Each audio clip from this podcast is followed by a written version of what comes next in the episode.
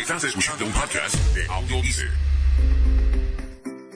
Bienvenidos a su programa Potencial Millonario, donde hablamos del dinero más importante en el mundo, su dinero. Y ahora con ustedes, Félix Montelara, autor del libro Potencial Millonario. Muchas gracias por sintonizar al programa Potencial Millonario. Soy el autor del libro Potencial Millonario.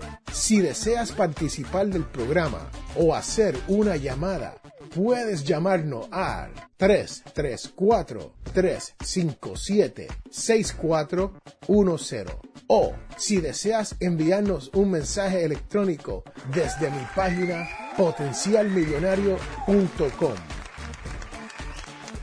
Bienvenidos, bienvenidos, bienvenidos, señoras y señores. Esta semana vamos a continuar con la entrevista de Diego Murcia. Sí, señoras y señores. La semana pasada Diego se nos contó sobre sus logros en esta gran nación norteamericana. Y hoy nos cuenta sobre su encuentro con Roberto Gómez Bolaño. Sí, señoras y señores. Nos habla de Chespirito, el Chavo del Ocho y todos sus personajes. Este es Félix Montelar quien te habla. Y recuerde que todos tenemos potencial millonario. Regresamos en un momento. Estás escuchando un podcast de Audio Dice.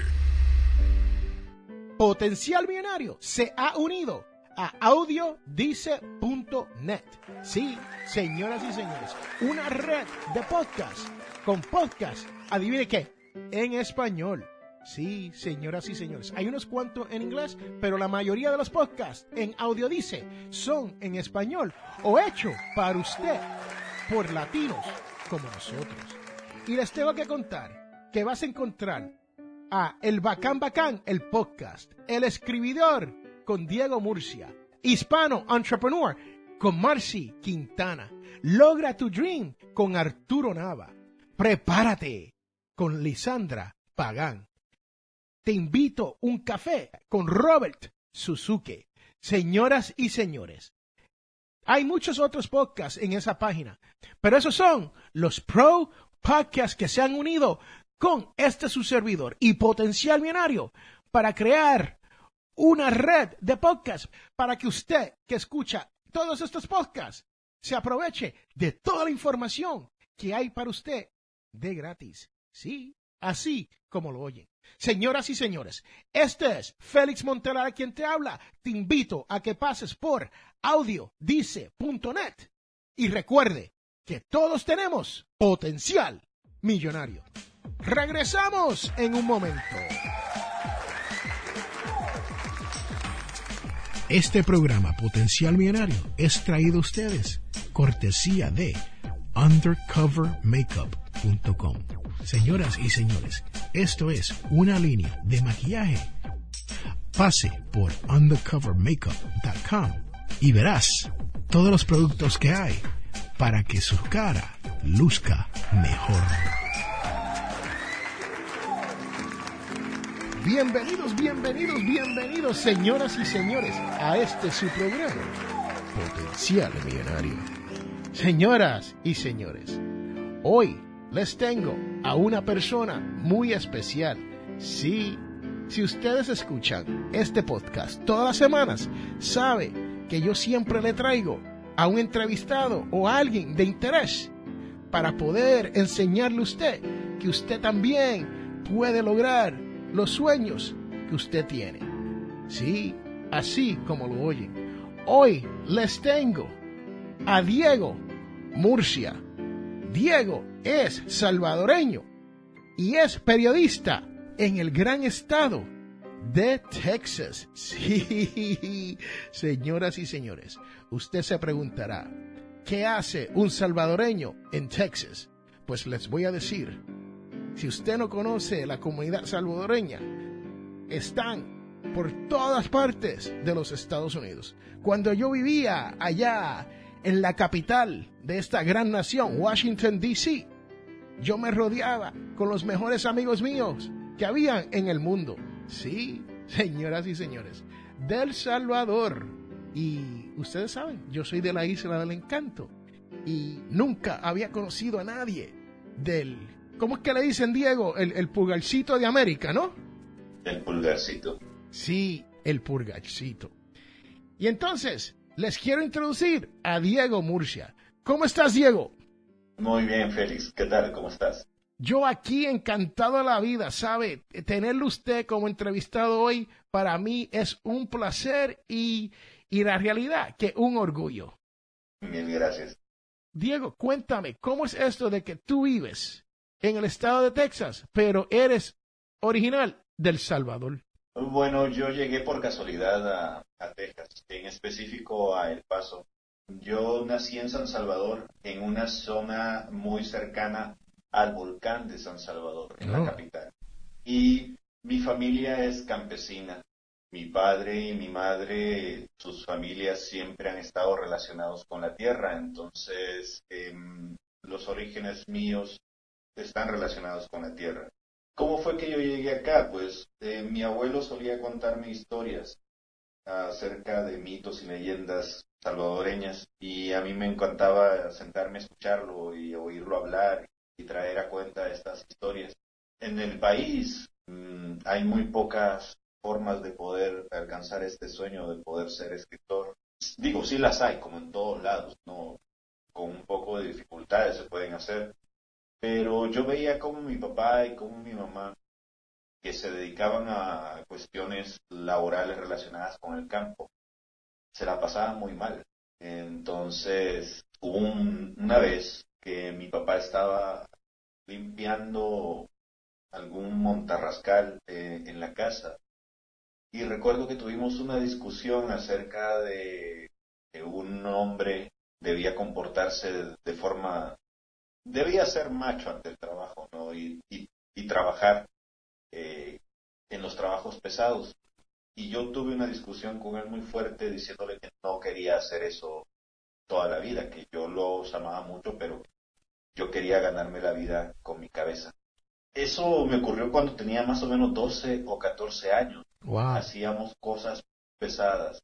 Mi papá no solo se dedicaba a la agricultura, sino también hacía fletes, es decir, viajes eh, transportando materiales o haciendo mudanzas en camión em, a distintos puntos del país. Pero imagínate eso con un niño de 12 años agarrando una pala, agarrando un asador o, cargando cemento o bloques de construcción, pues era un trabajo bastante pesado. Y a mí no me gustaba y me daba mucho miedo pensar que algún día podía terminar así. Em, yo, como, como repito, amo mucho a mis padres, sé que se, se rompieron, como dicen mis amigos mexicanos, se rompieron la madre para poder llegar a donde están, tener una casa propia, tener un techo donde vivir. Pero yo no quería esa vida. Mis padres sufrieron mucho siendo pequeños y yo pensé que cuando llegara a ser grande y tuviera hijos o hijas, pues no les iba a dar el mismo estilo de vida. Entonces me apliqué bastante para empezar a estudiar hasta donde yo pudiera. Mi padre tiene sexto grado de educación y mi madre noveno grado de educación. Yo fui en toda la familia y te hablo que tengo más o menos 12 primos de cuatro tíos de esa familia eh, de la que yo provengo, de los cuales solo un primo y yo somos eh, licenciados. Wow. Ya de por sí era, era una gran victoria haber salido de, un colegio y tener un título de bachiller, pero alcanzamos a tener una licenciatura y bueno, yo soy el primero de la, de la generación esa que tiene una maestría. Obviamente no ha sido fácil hasta ahí. Eh, el que yo consiguiera tener un bachillerato y lograr hacer esos estudios fue gracias a mi abuela, que en paz descanse, a mi papá y a mi mamá, que pues con el poco dinero que lograban reunir, pues, lograron pagarme cierta parte de la, de la educación que yo tenía. El resto pues ha sido trabajar de todo tipo de cosas, desde vendedor ambulante, este, hasta censista, estas personas que salen a las calles y hacen preguntas para censos o ayudante de oficina o digitador de datos, todo tipo de cosas he hecho. Incluso he trabajado como en algún momento de mi vida rebelde. Em, hasta que más o menos cuando llegué a tener 21 años logré conseguir una pasantía como, em, como periodista, periodista junior. No, no tenía ningún tipo de experiencia, entonces llegué a este periódico llamado elfaro.net, que también estaba recién siendo creado. Era una página web eh, que no tenía muchos recursos y que la mayor cantidad de producción de noticias salían de la mano de jóvenes como yo que estaban en la universidad haciendo sus primeros pininos. Y ahí estuve durante tres años hasta que se me presentó una oportunidad en que me pagaran para escribir cosas culturales en una página dedicada a eventos culturales.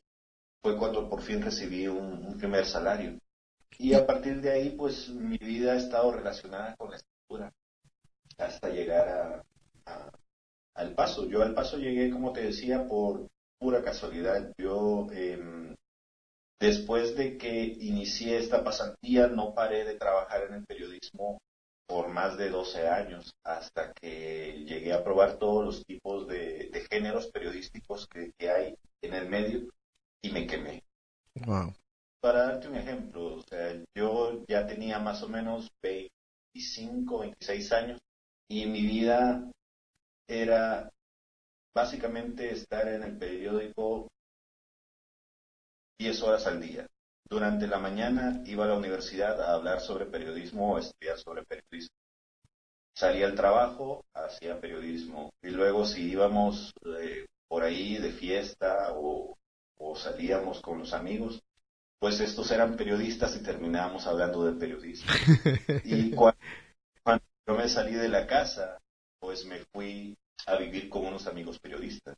Y pues todo el tiempo, incluso el tiempo libre, era periodismo, periodismo, periodismo, periodismo, periodismo, política, política, policial, policíaca, todo, todo tenía que ver con periodismo. Y llegó un momento en que sentí que aquella, aquella vena artística que yo siempre había tenido por los cuentos que me contaba mi abuelo, pues había estado siendo dejada de lado.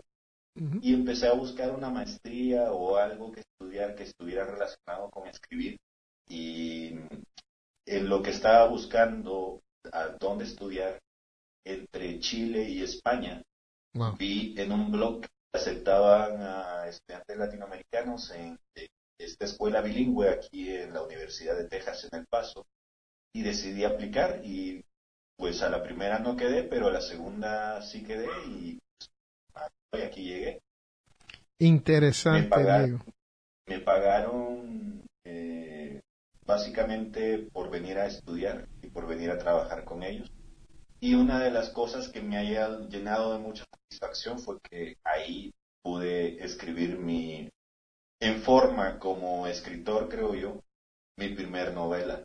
Wow. Eh, la logré terminar porque era un requisito de, de, la maestría, era la tesis, es lo que te piden cuando finalizas tus tres años y medio de estudios.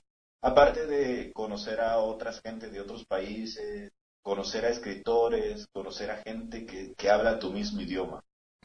Así fue como y en medio de esto, pues eh, conocí a mi esposa. Mi esposa es ciudadana americana, pero como estamos tan cerca de la frontera, sus papás eh, viven en Ciudad Juárez, entonces nos toca hacer vida en los dos países. Estamos, estamos durante la semana, eh, al menos yo, la mayor parte del tiempo aquí en El Paso y los fines de semana allá con los suegros en, Juárez. En Juárez, México. sí, para que la gente se haga una idea, eh, yo estoy como a 25 o 20 minutos de distancia de, Ciudad Juárez. Wow. Y, vienes a trabajar durante la semana al Paso, Texas, y entonces los fines de semana vives en México. Pues voy de visita, yo vivo permanente en El Paso. Ah, entiendo. me gusta darme mis escapadas allá a Juárez. Entiendo, entiendo. Lo que usted me está diciendo entonces es que Diego Murcia no nació con lo que dicen allá en el barrio donde yo nací. No nació con un silver spoon, right? No, no vienes de, de una familia adinerada y ha tenido toda la suerte en la vida. Lo que tú me estás diciendo es que ha, sido porque tú has tomado acción lo que usted está diciendo entonces es que usted está tratando de hacer algo diferente a sus padres, pero sin querer insultarlos a ellos porque la manera de vida de ellos no es la manera de vida que Diego Murcia quería. E, e, ¿Estamos hablando igual aquí o, o es algo diferente? No, es exactamente. O sea, yo nada más estoy repitiendo lo que mis papás me enseñaron. Mis papás llegaron a vivir en la total miseria. En algún momento mi padre me cuenta que cuando él era niño llegó a comer tierra porque no tenía nada que comer. Wow. Y mi madre pues llegó a, llegó a andar descalza porque no tenía nada que ponerse. Wow. Entonces, básicamente como dicen aquí, eh, empezaron from scratch. Right. Empezaron desde cero. Cero. Fueron haciendo una vida. Y como te digo, ahora pues no son ricos, no son millonarios ni mucho menos, pero tienen sus cositas pues ahí la van pasando, pues, pero, pero no están en la calle. Y Exacto. yo tomé ese ejemplo para poder y, y poder aspirar siempre a más. Eh, Yo creo que esa ha sido la clave de... Yo me considero afortunado, digo, porque yo he llegado a este país no como un inmigrante que ha tenido que sufrir el desierto, que ha tenido que sufrir violaciones o que ha tenido que sufrir asalto. Y mire que eso, eso es muy difícil, ¿sabe, Diego? Eso es sumamente difícil. Las personas que nunca han pasado por eso y los pocos que han pasado, les cuento, yo he conocido unos cuantos y las historias que me cuentan son casi, le digo, casi increíbles, pero son ciertas. Y así yo me siento afortunado porque pues dentro de lo poco que tengo he logrado mucho. Al menos para mí significa todo un mundo de diferencia a cómo podría estar en el país, en el país de origen. Pero aquí sí quisiera hacer una aclaración porque um, mucha gente tiene la, la creencia de que acá el dinero rueda por los pisos de las calles, por debajo de las mesas. Y eso no es cierto. Y aunque parezca irónico, acá la competencia todavía está más dura que en nuestro país. La única diferencia es que acá, si, si te logras mantener, si, si vas perseverando, poco a poco vas haciendo las cosas. Diego, y tienes una página que se llama Bitextuales, ¿no? Y una página en Facebook llamada Bitextuales.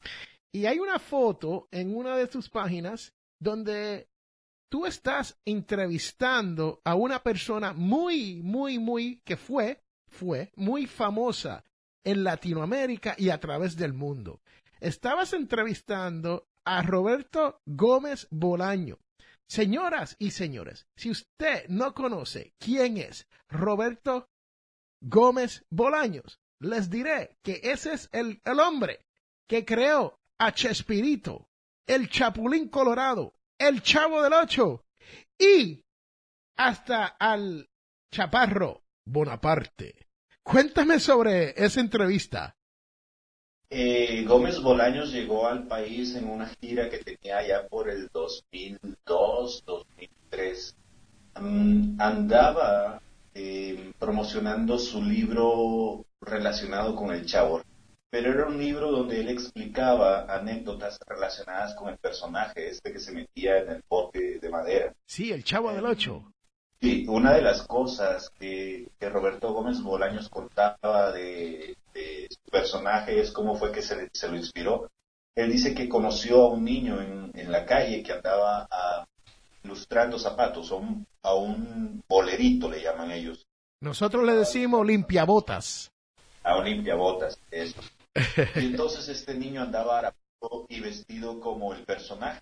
Él, él lo vio y eh, en algún momento el niño le sacó conversación y le preguntó si no tenía algo de dinero para comprarse una torta de jamón. De ahí nace la cuestión de la torta de jamón. Wow. Roberto Gómez Bolaños en esa anécdota dice que no se acuerda cómo se llamaba el niño ni dónde más lo podía haber encontrado porque después intentó eh, recuperar contacto para, para de alguna forma pagarle el hecho de que su personaje inspirado en él se hiciera tan famoso. Pero el niño pues nunca supo en donde estaba. obviamente, para mí fue un, un sueño hecho realidad. Yo crecí con, con, sus personajes, sus chistes, sus programas y conocerlo personalmente pone la piel de gallina. y esto ha sido una de las grandes bendiciones que yo he tenido del hecho de ser periodista porque pues te da acceso a mucha gente y a personajes de la talla de, Roberto Gómez Bolaño. Wow, qué, qué experiencia preciosa, ¿no? Bueno, señoras y señores, ahí lo tienen. Si lo quieren conseguir, haga un search en Google bajo el nombre Diego Murcia y ahí van a encontrar mucha información sobre él, todos sus proyectos y todo lo que está haciendo Diego para mejorar no tan solo la vida de él, pero la vida de la familia de él. Señoras y señores, este es Félix Montelar a quien te habla y recuerde que todos tenemos potencial millonario. Regresamos en un momento. Y quiero recordarle que este programa, Potencial Millonario, es auspiciado por ninjapillow.com. Sí, ninja de karate y pillow de almohada. P-I-L-L-O-W.com. ninjapillow.com. Búsquelo ya. Estás escuchando un podcast de Audio Wow, estamos de regreso a este su programa Potencial Millonario. Y hemos escuchado una gran entrevista con Diego Murcia y nos estaba contando sobre el Chapulín Colorado. Sí, señoras y señores. Diego y yo estuvimos hablando sobre el señor Roberto Gómez Bolaño, el creador de todos esos bellos personajes con los cuales yo me crié. Pero señoras y señores, si usted está aquí por primera vez, bienvenidos, bienvenidos, bienvenidos, bienvenidos. ¿Sabe por qué? Porque usted va a escuchar la parte más importante de este podcast. Sí. Y si usted está aquí todas las semanas, saben lo que viene ahora. La devoción de la semana, la cual dice, hagan pues que brille su luz ante los hombres nos viene de Mateo 5,16. Señoras y señores, debemos abandonar nuestras listas de cosas por hacer para cumplir la lista de Dios. Este es Félix Montelar a quien te habla y recuerde que todos tenemos potencial millonario.